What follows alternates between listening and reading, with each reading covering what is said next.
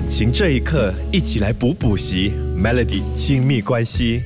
其实说到两性话题，说到两夫妻啦，我们经常会希望说，我们跟我们的另一半是无话不谈，然后亲密无间的嘛。但是不知道你会不会发现说，诶，现在有时候哈，跟你的另一半坐在一起，很想要跟他畅聊，很想跟他聊很多东西，但是有时候两个人坐下来的时候，诶。完全没有话题可以聊，想要聊天，但是又不知道要从何聊起哦。我最近就在网上看到一项调查，这个调查他其实就找了两千名的这个已婚人士来做调查。那调查结果，你知道这个数据就显示啦，有四分之一的夫妻，他们虽然每一天见面，但是他们交谈的时间是不超过十分钟的，而且有大部分的这个夫妻哈，他们宁愿把时间花在就是独自上这个社交网站，也不愿意花时间来跟。呃伴侣聊天，你会觉得这其实是还蛮可怕的一个现象嘛？所以现在就有了一个新的名词哦，叫做交流昏迷症。其实指的就是两夫妻他们在家里面严重缺乏交流的一个情况。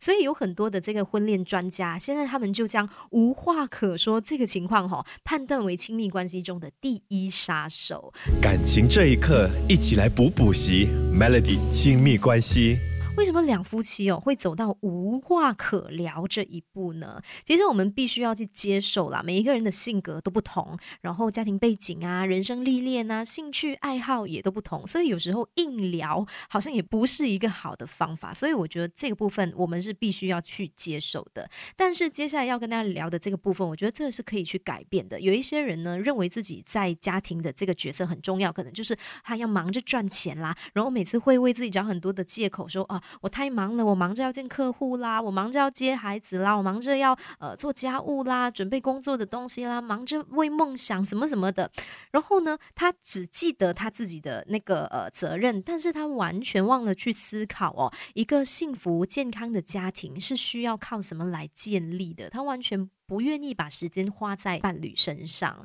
再还有一些伴侣可能在发生争执的时候，就是懒得去解释，选择喜欢用冷战的方式来抗议，久而久之，这个矛盾就会越来越深。有些比较夸张的程度，可能是很久都不跟对方讲一句话，又或者是一两个月跟对方冷战，完全都不交流、不沟通哦。这其实也是会导致你们无话可聊的原因的。感情这一刻，一起来补补习，Melody 亲密关系。其实我觉得最主要想要提醒大家的，也提醒我自己的，就是放下手机吧，多关注于彼此吧。因为我觉得现在的人真的花了太多的精力和时间在划手机，然后再上社交网站，而忽略了另一半，忘了要跟另一半好好的去沟通哦。所以从今天开始，检视一下自己，检讨一下自己是不是花了太多的时间在看手机了。那你一天花了多少时间在看手机，就花同样的时间陪伴你的伴侣吧。